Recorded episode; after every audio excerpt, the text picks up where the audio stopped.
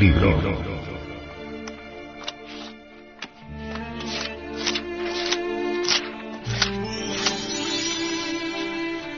Tratado de Psicología Revolucionaria.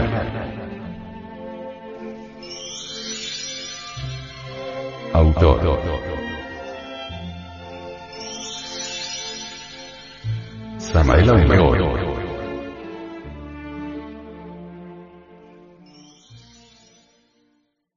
Este libro fue pasado a formato sonoro digital, para facilitar su difusión. Y con el propósito de que así como usted lo recibió, lo pueda hacer llegar a alguien más.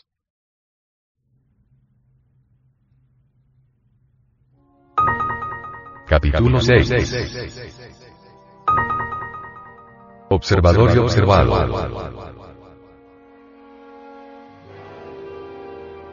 Es muy claro y no resulta difícil comprender, que cuando alguien empieza a observarse a sí mismo seriamente desde el punto de vista que no es uno sino muchos, comienza realmente a trabajar sobre todo eso que carga dentro.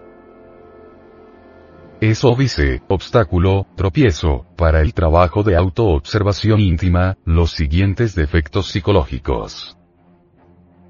Mitomanía. Delirio de grandeza, creerse un dios. Ecolatría. Creencia en un yo permanente. Adoración a cualquier especie de alter ego. Paranoia. Sabiondes, autosuficiencia, engreimiento, creerse infalible, orgullo místico, persona que no sabe ver el punto de vista ajeno. Cuando se continúa con la convicción absurda que se es uno, que se posee un yo permanente, resulta algo más que imposible el trabajo serio sobre sí mismo. Quien siempre se cree uno, nunca será capaz de separarse de sus propios elementos indeseables. Considerará cada pensamiento, sentimiento, deseo, emoción, pasión, afecto, etc. etc. como funcionalismos diferentes, inmodificables, de su propia naturaleza y hasta se justificará ante los demás diciendo que tales o cuales defectos personales son de carácter hereditario. Quien acepta la doctrina de los muchos yoes, comprende a base de observación que cada deseo, pensamiento, acción, pasión, etc. corresponde a este otro yo distinto, diferente. Cualquier atleta de la autoobservación íntima, trabaja muy seriamente dentro de sí mismo y se esfuerza por apartar de su psiquis los diversos elementos indeseables que carga dentro.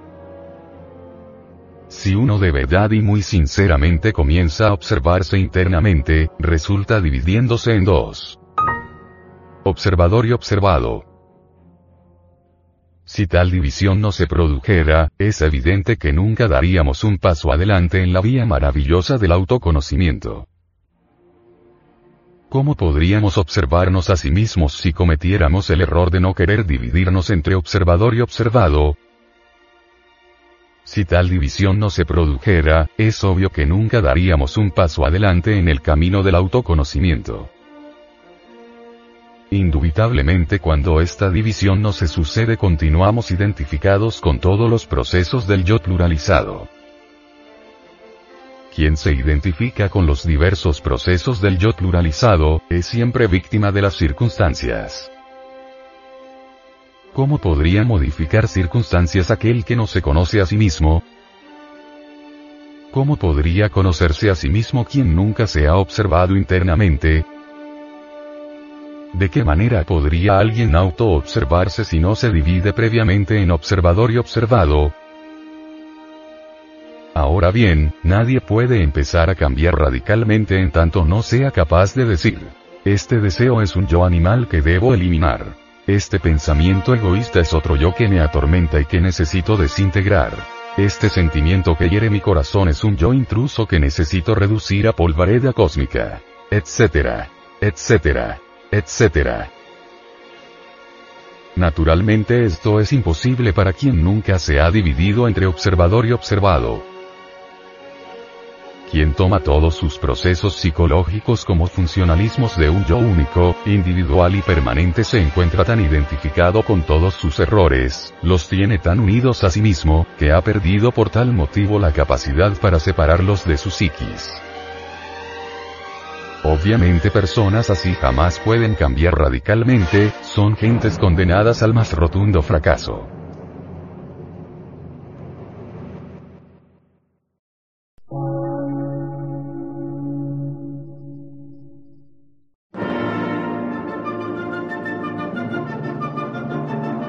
Emisora, gnóstica, transmundial. Por una nueva civilización y una nueva cultura, sobre la faz de la Tierra.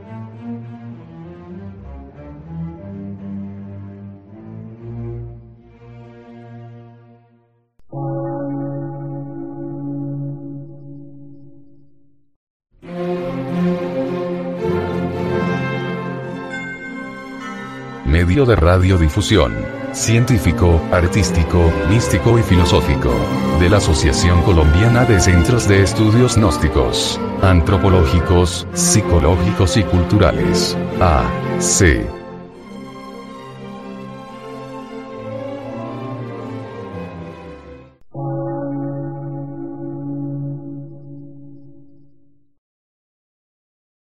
Lectura en movimiento. Difusión sin fronteras.